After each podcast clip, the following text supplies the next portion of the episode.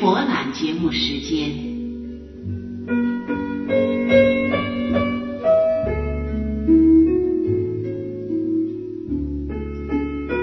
前苏联著名作家阿托尔斯泰的名作《苦难的历程》，是包括《两姐妹》、《一九一八年》、《阴暗的早晨》等三部既有是关于俄国十月革命和国内战争的一部伟大的史诗。作者通过两对资产阶级知识分子恋人达莎和杰列金、卡贾和露西在动荡年代中的各自历程，表明剥削阶级出身的知识分子，只有在革命斗争的考验中，才能获得祖国和人民的信任，寻找到。自身的位置和价值。下面，请听众朋友欣赏由孙玉所写的阿托尔斯泰的小说《苦难的历程》，朗诵燕姬轩。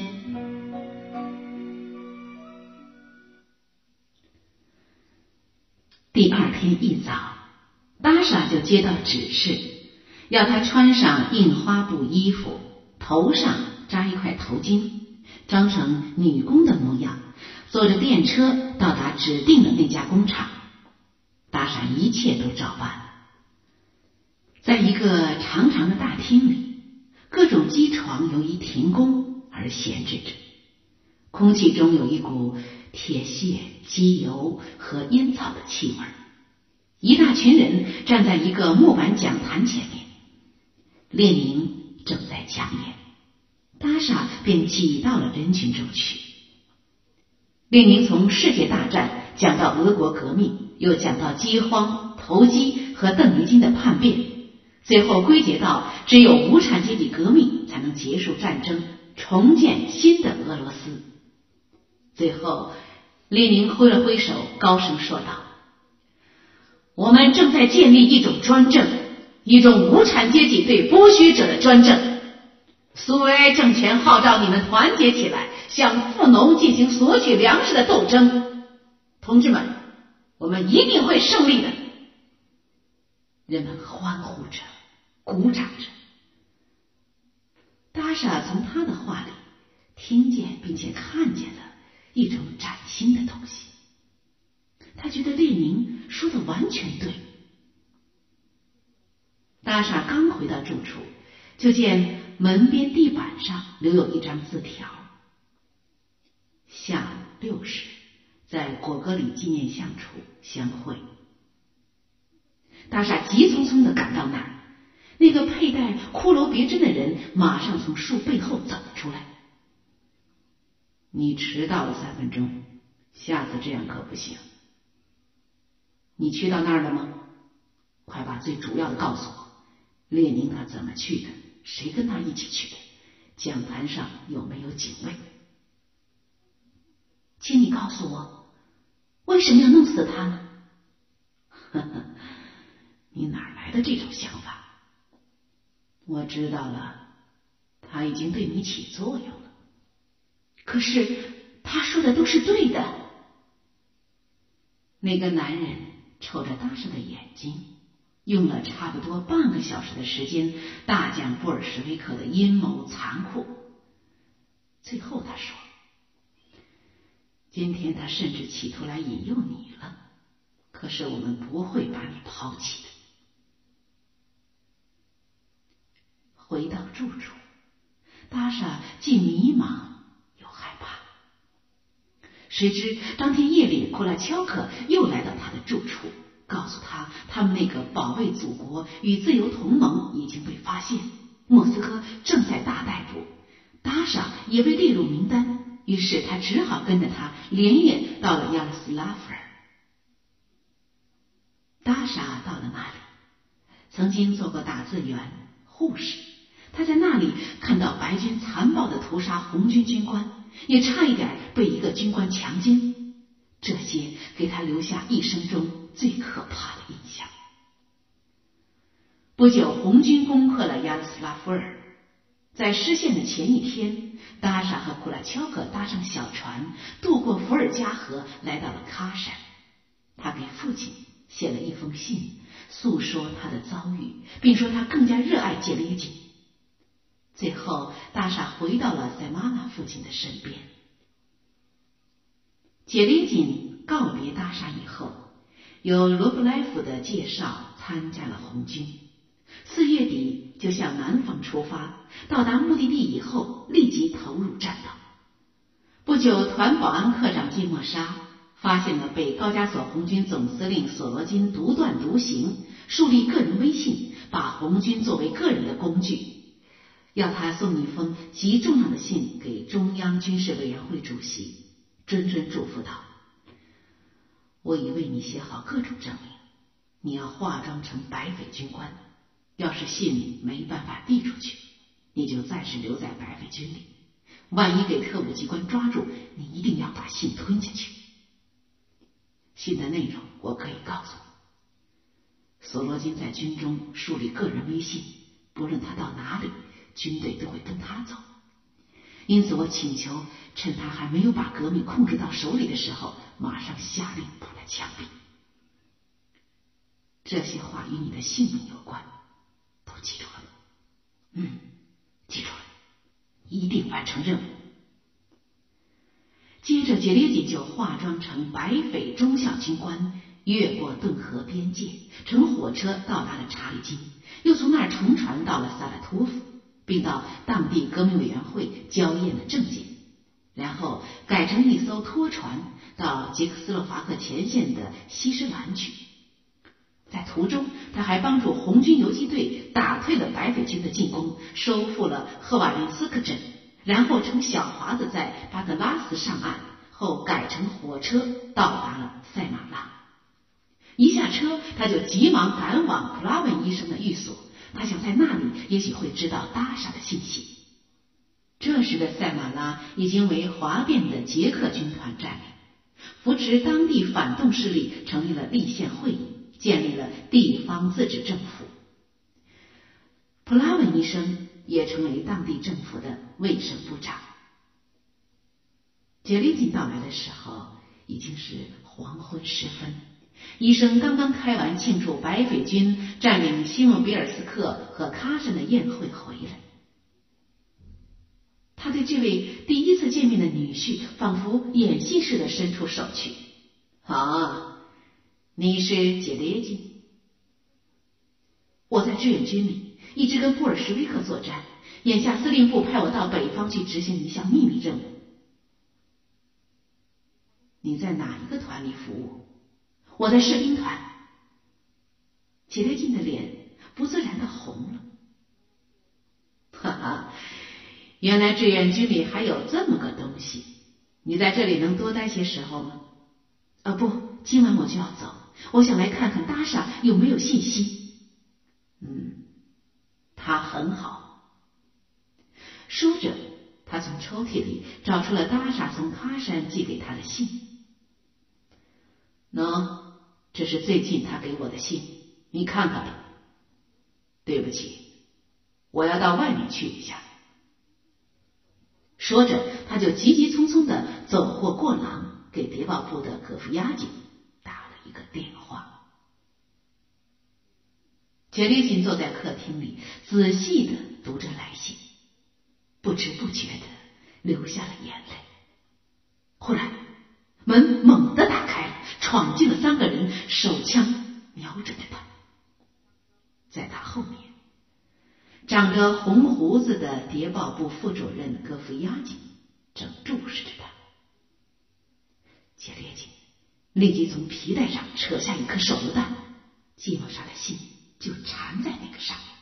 他举起，高声喊道：“放下武器！”持枪的人慌作一团，向后退着。通往书房那扇胡桃木门打开，达莎站在那儿，大声喊道：“伊凡，伊里奇，快跑！”这时候，医生出现了。猛然，他将达莎拦腰抱住，门也碰上了。杰里金快步上前，用肩膀把门撞开，冲了进去。傻挣脱着医生，忙把门从里面锁上。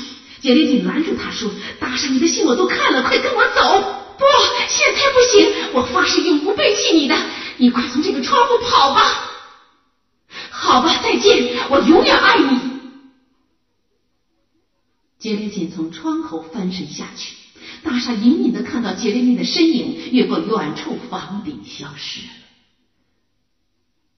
他软瘫的躺倒在自己的床上，但不一会儿，他立即跳起身来，冲进餐室。在那里，医生和各副押警各拿着一支手枪戒备着，一见他来，几乎同时问道：“人呢？走了？你这个红胡子流氓！”各副押警。听他这么喊着，本能的向后退了一步。哼，我们等着瞧吧！我警告达利亚德米特里耶夫，公安部早就注意你了。你既然这样不领情，那我可再也不担保你了。说完，他就出去了。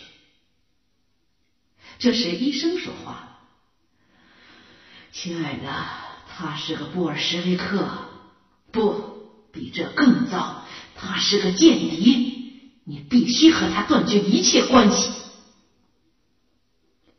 要是所有布尔什维克都像杰列金的话，那布尔什维克一定是对的。说完，他就走了出去。天快亮的时候，医生接到了一个电话，声音是生疏而粗暴的。向你报告一个消息，在萨莫里斯卡亚码头附近的面粉仓库后面发现两具尸体，是谍报部副主任戈夫亚金和他的一位下属。普拉曼听完，张着嘴，喘着粗气，感到一阵剧烈的心痛，便倒在了电话机旁的地板上。罗辛在村子里美美的睡了一觉后，第二天就参加了马尔科夫将军的军官团。他在这里只是个普通的士兵，但他不计较这些，他需要的是能够向布尔什维克复仇。机会终于来了。第三天，他们团奉命向叶加特里诺达尔进攻。他亲手刺杀了一个布尔什维克，他感到一种夙愿已长的满足。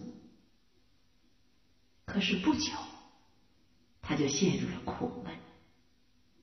他看到了军官们的无耻光阴，世上渐渐感到真理并不在这些人手里。更糟的是，他们也对他开始不满、怀疑。有的说他是一条红色的衬裤，有人怀疑他是布尔什维克派来的间谍。此刻，他开始想念卡贾。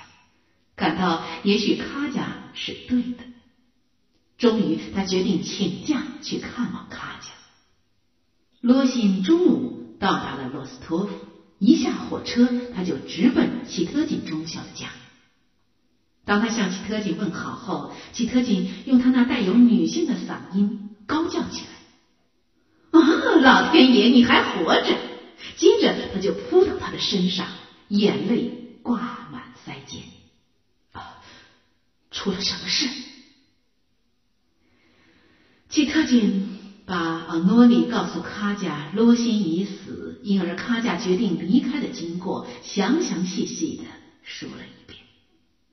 那那卡贾到哪儿去了？你知道不知道？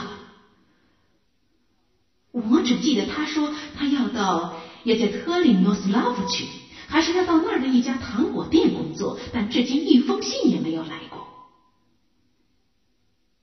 罗西径直来到火车站，要到晚上才有一班车开往人家特里诺斯拉夫。他只好走进候车室等着。他坐在候车室的长凳上假寐，一个军官坐到了他的身边，抖动着大腿。我说：“你不能停止抖动你的腿吗？”哦，对不起。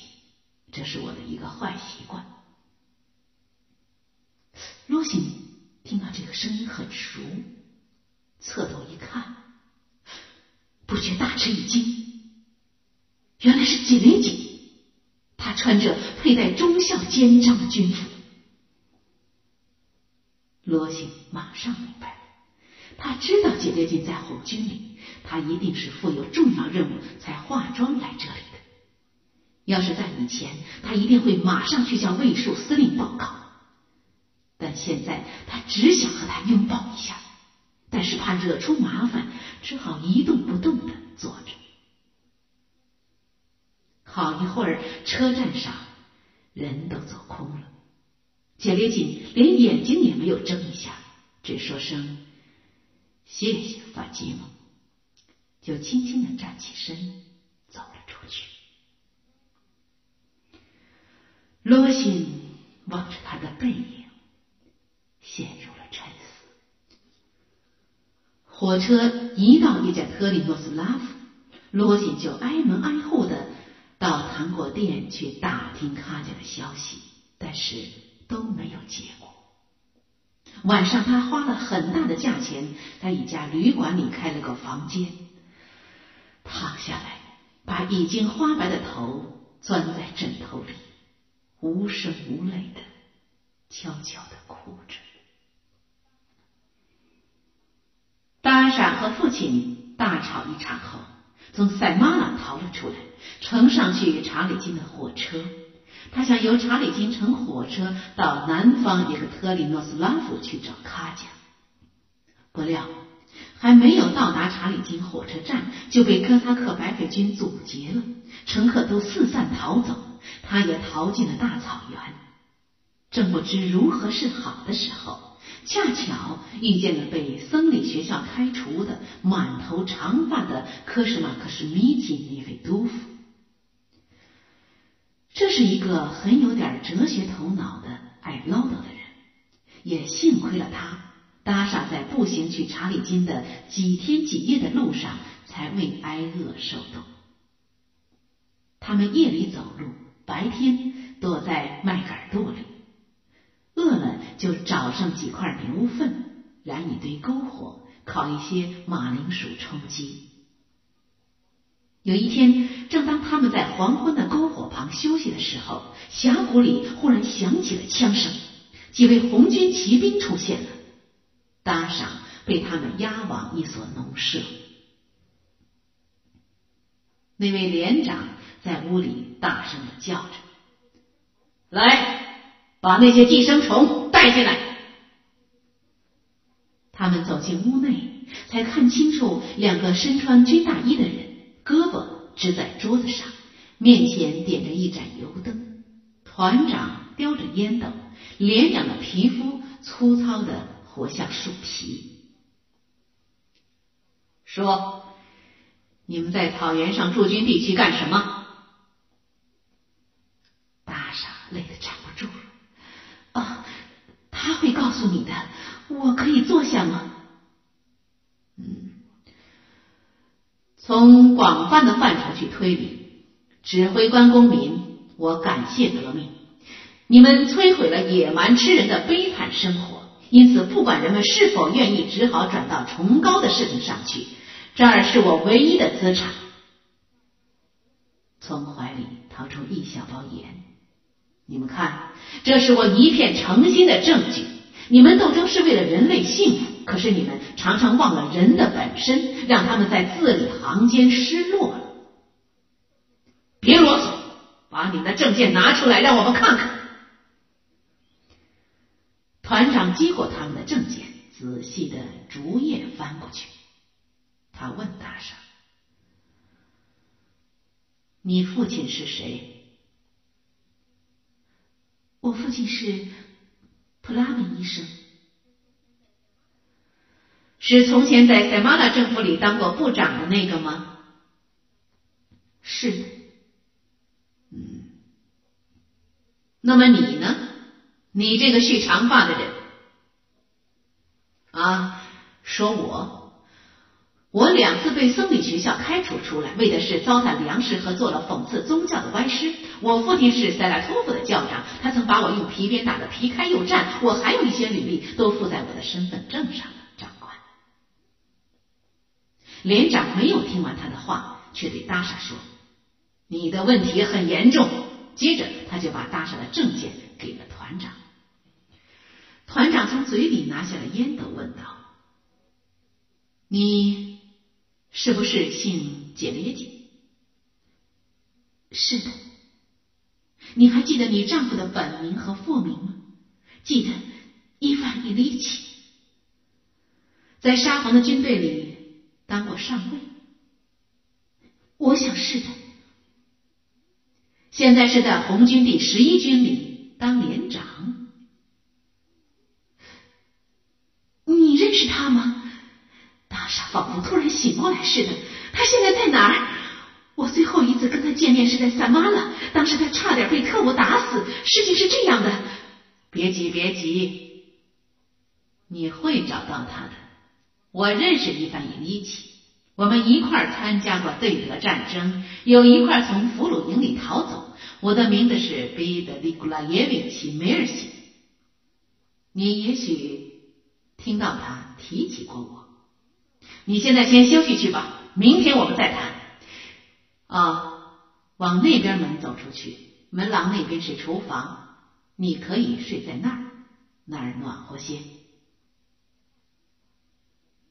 此后，达莎就在梅尔逊的团里当上了一名护士，跟随着部队沿着顿河左岸退去。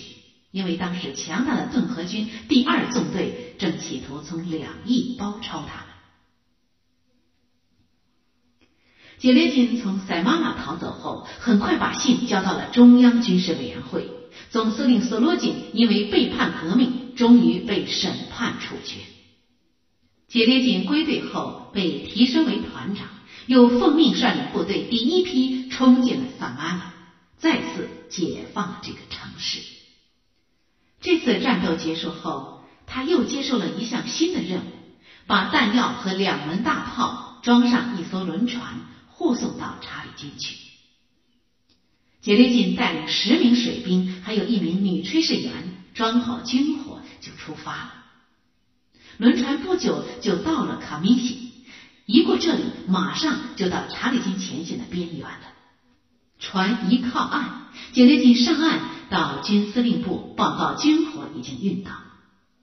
想不到在街上遇到了他从前的红军团长，也就是他的老同学塞普什科夫。从他那里，他得知那个团队由于索罗金的失误被敌人打散了。萨普什科夫受了伤，刚从医院里出来，打算去找军司令部重新分配工作。他请求杰列金向上面要求把他留在他的身边。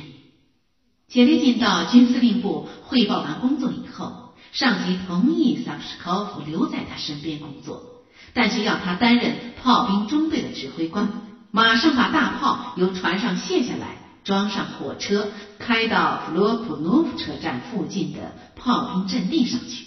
他一下子又成了炮兵连的连长。一到阵地，他才知道前线的情况十分严重。顿河军共有十二个骑兵师和八个步兵师，分成五个纵队向这里挺进。他们这里实际上已是查理金的最后一道防线。目前的紧迫任务就是挖掘战壕，把挖出来的泥土筑成一道十四俄寸厚的叠墙，等待即将到来的血战。